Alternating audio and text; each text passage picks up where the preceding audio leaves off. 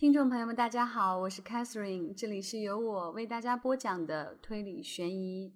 本期推理悬疑要为大家带来的是《贵族侦探》这部短篇小说的第四个故事。嗯，这个故事比较长，但是 Catherine 觉得还是让人意犹未尽的。春之声。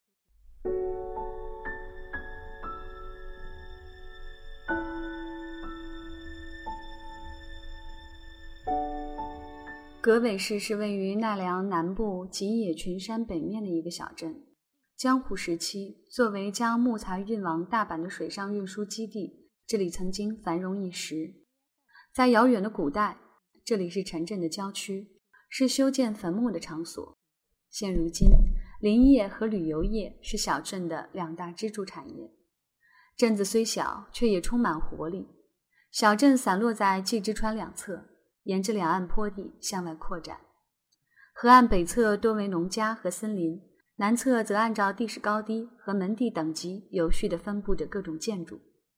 下了电车之后，第一街为商店和工厂，第二街为小型民宅，第三街则为规模较大的西式建筑。在坡地的最高处，矗立着一座规模庞大的木质洋房，这里是被称为伯爵宫殿的樱川家宅邸。樱川家是战前被赐予伯爵称号的名门，祖祖辈辈享有这一带的山林。一种传说，樱川家是南朝的后裔，但未予证实。战后一段时间，樱川家曾经陷入困境，然而在现在的当家人樱川英亮的领导下，樱川家成功的挽回了昔日的荣光。依靠吉野山木所创造的财富，如今的樱川家。不仅是格尾市的豪门，甚至在中央也具有一定的影响力。在樱川家二层的凉台上，有一位二十多岁、身材苗条的女子坐在木质躺椅上，独自一人眺望着耸立在对岸的吉野群山。她那轮廓清晰的面庞、细长清秀的凤眼以及嫣红的嘴唇，都给人留下了强烈的印象。她叫风香高月，是樱亮的外孙女。尽管家世不及樱川家，但也是京都的名门风香家的千金。好无聊呀！用手拢着略呈波浪形的短发，高月自言自语的道：“来到这个宅邸已经一个星期了，眼前那早已熟悉的林峰，进入三月之后仍覆盖着积雪，显露出秀丽的容姿。那是高月最喜爱的景致之一。”尽管如此，连续看了一个星期，还是感觉太没有新意了。况且从小时候起，每年自己都要在这儿度过一段时光。高月不是那种大门不出二门不迈的大家闺秀，而是一个好奇心很强的女孩，在远离城市的这片宁静的土地上，一个人静静地度过分分秒秒，这对高月来说简直是一种折磨。如果有个朋友，倒也另当别论。只是此次并非单纯的修养，而是被赋予了重要的委托，因此不能轻易带朋友来。而且尽管现在无所事事，却不能离开。委托的对象是居住在这个宅邸的英亮的孙女，比高月年幼的表妹樱川弥生。由于与弥生年龄相仿，两个人就像亲生姐妹一样交往密切。本来如果有弥生的陪伴，宅邸的生活也会多些乐趣。不过此次却难以如愿，原因在于委托人希望高月在暗中对弥生予以保护，这便是委托的全部内容。实在是无聊。在此自言自语时，高月感觉有人走了过来，抬头望去，不知道什么时候，昨天来到的客人坐在了桌子对面，并且注视着自己。那是英亮邀请来的东京名门的公子，不到三十岁，身材高大，皮肤白净，高鼻梁，眉目清秀。由于这个人是昨天晚间才来到这儿，因此两个人只打了个招呼，并没有过多交谈。只记得这个人带了一大群人，司机、佣人，加上一大群保镖，声势浩大。那华丽场面仿佛是应邀来参加舞会。当时给高月的印象是。这个人态度温柔儒雅，他身穿长盘洋服店量身定做的西装，显得十分得体。或许是英亮担心高月一个人寂寞，特地的邀请了这位客人。但是高月却觉得对方的性格可能未必与自己合得来。身为名门公子，高月却愿意与那些性格古怪的人交往。当视线与高月碰在一起时，那名男子浮现出一丝微笑。你听过三只小猪的故事吗？住在草屋和木屋里的小猪没有来得及躲进砖屋，于是它们都被狼吃掉了。后来，当那只狼试图从烟囱里钻入砖屋时，却掉进了滚烫的锅里，被第三只小猪吃掉。哈，猪本来就是杂食动物嘛。在这种场合下，这个人自鸣得意地讲述这种故事，实在是滑稽可笑。高月皱了皱眉头。然而，那个人却显得毫不在意。有意思的是，在故事的最后，弱肉强食的等级观念突然发生了逆转。从某种意义上来说，食物链并非呈金字塔状，而是周而复始的做着循环运动。有个成语说得好：“穷鼠啮离。”高月随声附和了一句。那名男子像是在诱导着高月的视线，使他的目光转向了下面的庭院。在那草坪被修剪得整整齐齐的庭院里，三个男人围着身穿和服的弥生。那些男人是女婿的候选人，名字分别叫做水口佳史、高公务和女子信介。他们均不到三十岁，都是小有名气的公司总裁的儿子，略显消瘦，具有学者风度的水口，体格矫健，属于运动型的高公，身材矮小，戴着眼镜的女子。高月对他们进行着分类，至此，高月终于明白那名男子讲的“三只小猪”这个故事的用意了。你是想说他们是可怜的小猪吗？弥生绝对不是狼，或许大家对他产生了误会，她是一位温柔的姑娘。似乎觉得表妹受到了侮辱，高月强烈的抗议道：“四年前，由于飞机失事，弥生失去了父母，现在和祖父住在这座宅邸里。”他是英川家唯一的继承人。英亮在去年患了一场大病，从那时起便开始了轮椅生活。英亮有五个孩子，男性继承人却只有弥生的父亲。对于英川家来说，现在的当务之急是要找到健康的继承人。因此，在三个月前，弥生迎来二十岁的生日时，英亮突然宣布要选入赘女婿。应招而来的便是这三位男士。也就是所谓被投以诱饵的可怜的小猪，那名男子要表达的或许就是这个意思。弥生是现如今很少见的那种典型的大家闺秀，梦幻般的容貌，沉稳含蓄的性格，在高月看来都是无可挑剔的。他不能想象自己也能够像弥生那样做个大家闺秀，因此高月在羡慕的同时，也表示出对弥生的敬意。啊，我丝毫没有贬低你表妹的意思。或许狼隐藏在其他什么地方，只是可以看得出那些小猪们不时的感到尴尬，就像一群聚集在白糖上的蚂蚁。不管谁成了英川家的当家人，也没有人愿意和这种人交往。为什么英川老人竟然挑选了这三个人作为候选人呢？无论怎样，也看不出他们曾经受过良好的教育。用你的标准衡量，所有人都没有受到过良好教育。在战后的一段时间，外祖父的经营出现困难，当时他们的公司给予了外祖父巨大的支持，这就是缘分。他们都是些出身卑微的暴发户的子弟，所以我对他们没有那么多的奢望。实际上，英川家族也是非常粗俗的，同样不值得别人尊重。这样的家族，还是都从这个世界上消失的好。高月终于说出了真心话，他对所谓上流社会的陈规陋习极为厌恶，相反，他对于那些性情古怪的人却颇有好感。对于一夜暴富之后只追求表面光鲜的行径，高月更是深恶痛绝。况且那三个人就连外表也算不上包装的完美，从一开始便原形毕露。你是说希望他们都从这个世界上消失吗？我并没有这么想，只是说说。可是如此下去，弥生一定会非常可怜，他不得不和他们中间的一个人结婚。高月自己也面临着这个问题。有许多人来提亲，但因为家中有兄弟，自己无需继承家业，父母并没有催促，所以目前还算是幸运。弥生却像一只被关在铁笼里的小鸟，怎么样都难逃一劫。只要英川老人不改变主意，我认为只能是这个结局。另一方面，请问你了解我的兴趣吗？我的兴趣是侦探，人称我为贵族侦探。希望你不要在侦探面前随便说什么希望别人消失之类的话。男人从衣兜里掏出了一张名片，递给高月。只见那名片终将用烫金文字写着“贵族侦探”，不要说姓名，甚至职务、住址以及电话都没有注明，就像是小孩子过家家的道具。侦探，好奇怪的兴趣啊！这很有意思吗？原以为他只是个随处可见的佣人。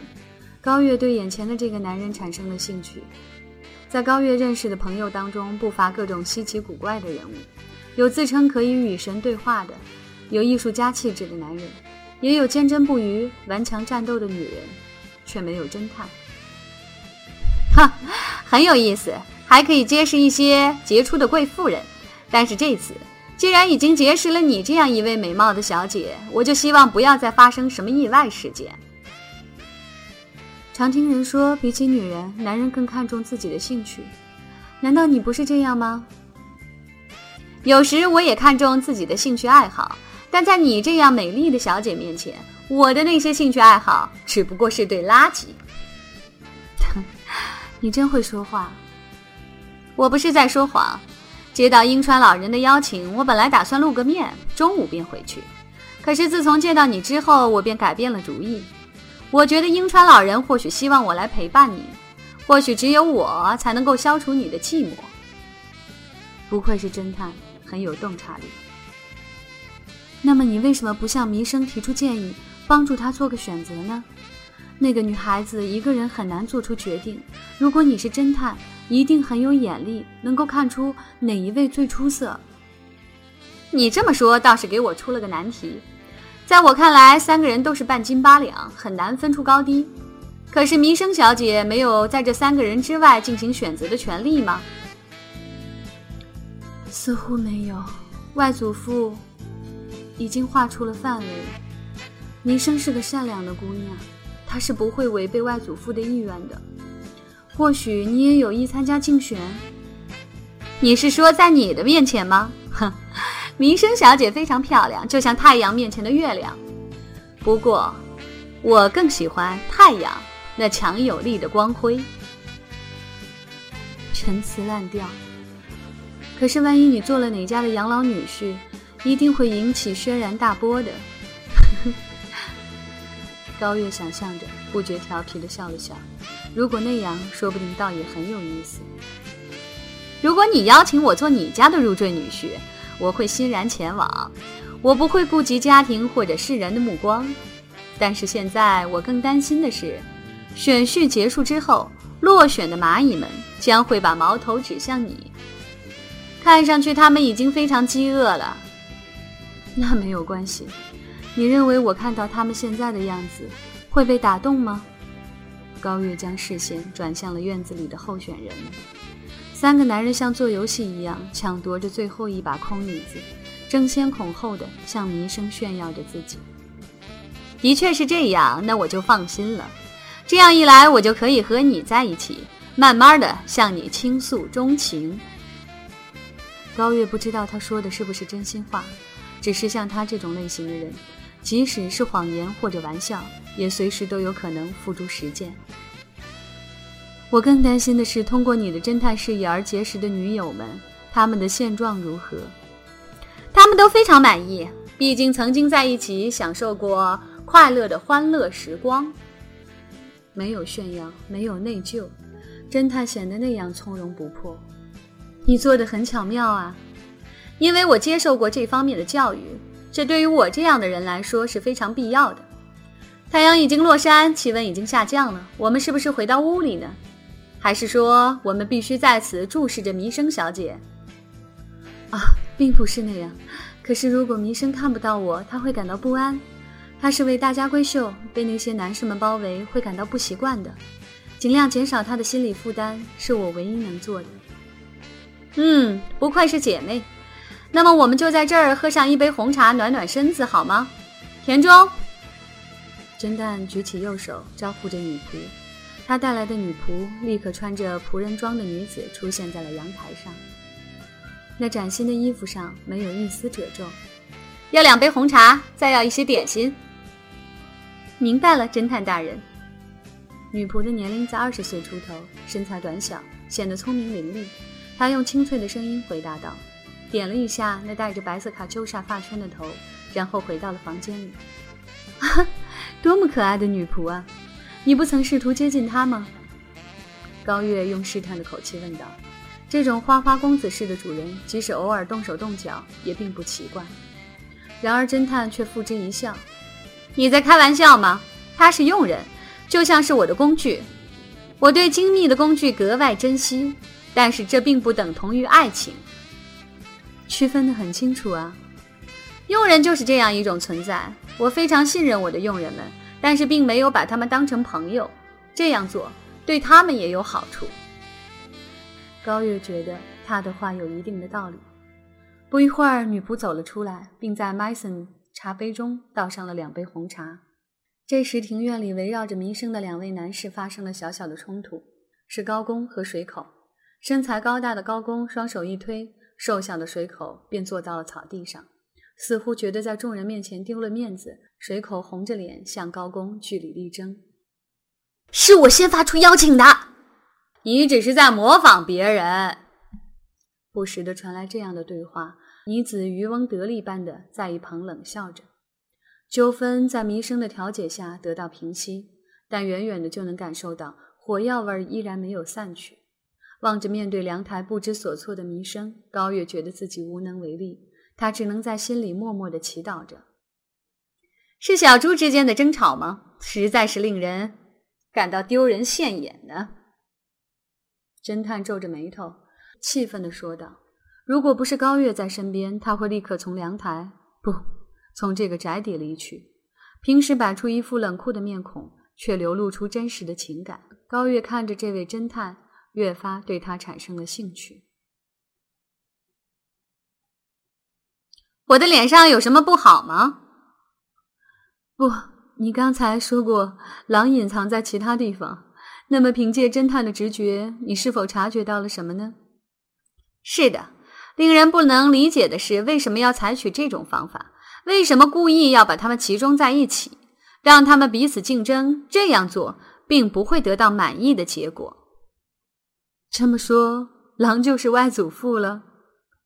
我并没有这样说，但是与其说是侦探的直觉，倒不如说是男人的直觉。对于他们来说，与英川家或者弥生小姐相比，更重要的是自己的尊严不致受到伤害。尽管他们出身卑微，但也都是割据一方的山大王。刚才说到聚集在白堂上的蚂蚁，似乎他们已经深深的陷入了属于蚂蚁的地狱之中。这么说，我也有同感。我也有女人的直觉，不知音量究竟是什么用意。无疑，这只能引起高月心中的不安。无论弥生选择谁，最终只能给大家带来不幸。刚才提到的三只小猪的故事，最好不要对外祖父讲。那是为什么呢？樱井家的财产大多数都是靠木材创造出来的，木质房屋能够轻而易举的被风吹走。这种话。恐怕外祖父不愿意接受。啊，的确，我会将它铭记在心的。侦探一面苦笑着，一面轻轻的低下了头。那天晚上晚餐结束后不久，便发生了一件事情。英亮往嘴里送了一口甜品，这时，哦，医生，你决定了选谁做贤婿吗？满脸皱纹的英亮张口问道。无论如何也不能当着当事人的面这样问啊！就连高月也感到败兴。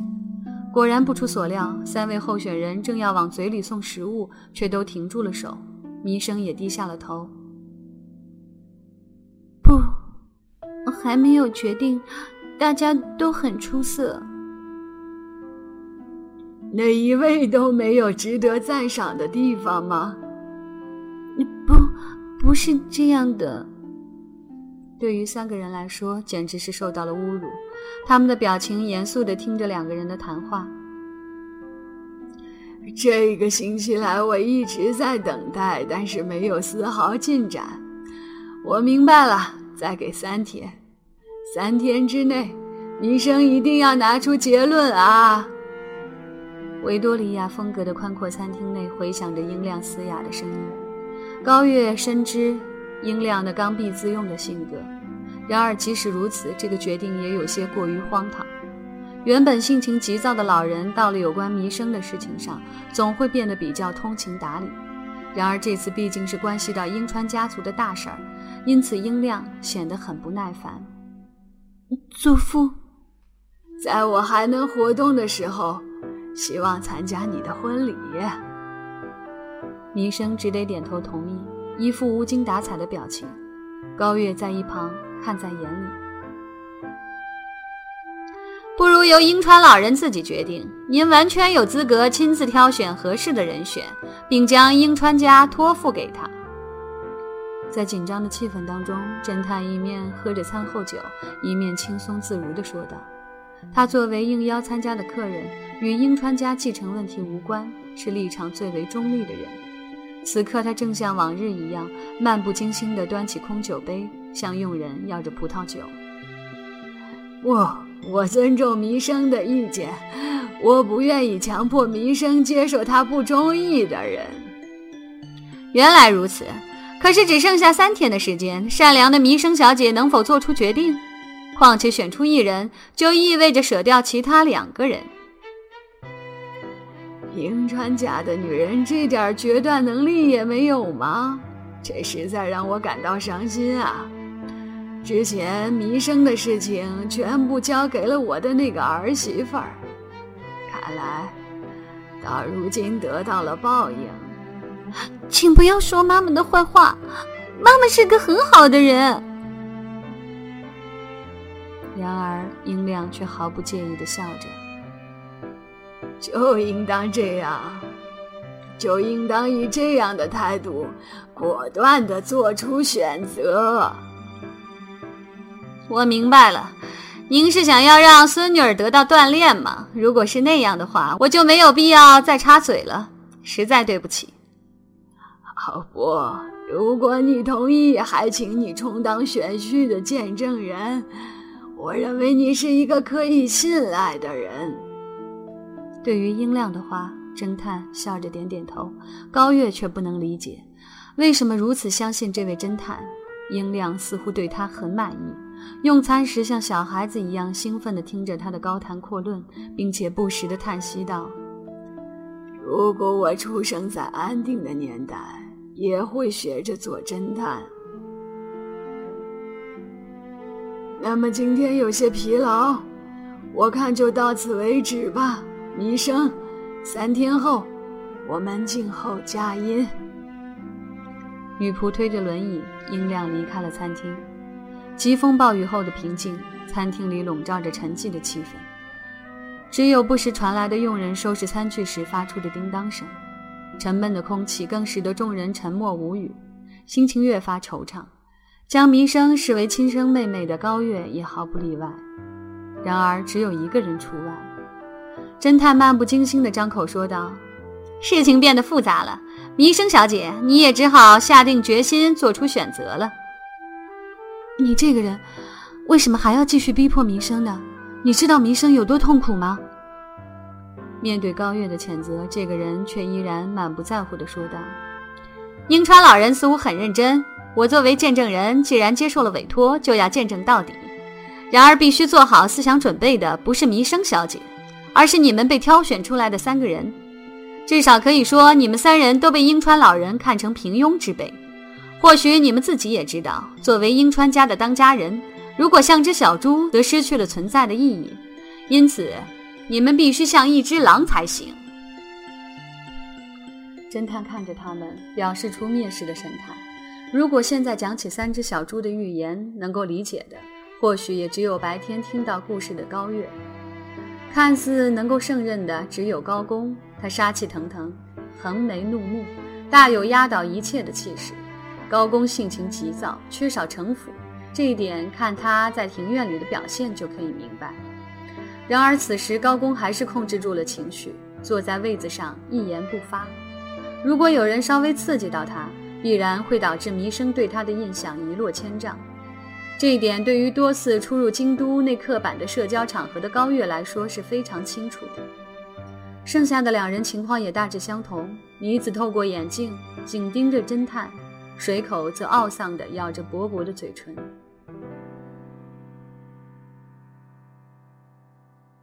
我认为，与其没完没了的介绍自己，倒不如直接向弥生小姐求爱更有意义。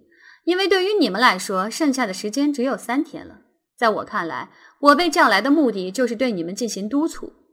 老实说，我并不愿意和你们这些人纠缠，但这也是没有办法的事儿。哼，你们都是些凡夫俗子，如果连这种平庸的对手都不能战胜，就会被同族的人当成败类，打上废物的烙印。男子汉大丈夫，一生一世总会有奋起一争、决一雌雄的时刻。此时不争，更待何时啊？如果这一点都不能做到，就请立刻离开这个房间吧。听了侦探的话，三个人面部表情都非常紧张，可以想象明天的争夺战将会是多么的惨烈。本来就经不住纠缠的弥生，最终完全有可能不考虑性格及缘分，而指明态度最为坚定的人。的确，作为下任阴川家的当家人，如果只是个等闲之辈，没有一点坚硬的性格，就无法承担这一重任。或许正是因为这个原因，英亮才做出这样的决定。然而，对于弥生来说，这未免过于残酷了。在一片紧张气氛的笼罩下，高月深深地叹了一口气。为什么英亮会再三的激怒这三个候选人呢？为什么一定要让弥生做出如此艰难的选择呢？在接下来的争夺战中，还会发生出什么样的意外呢？让我们期待下期的《贵族侦探春之声》吧，拜拜。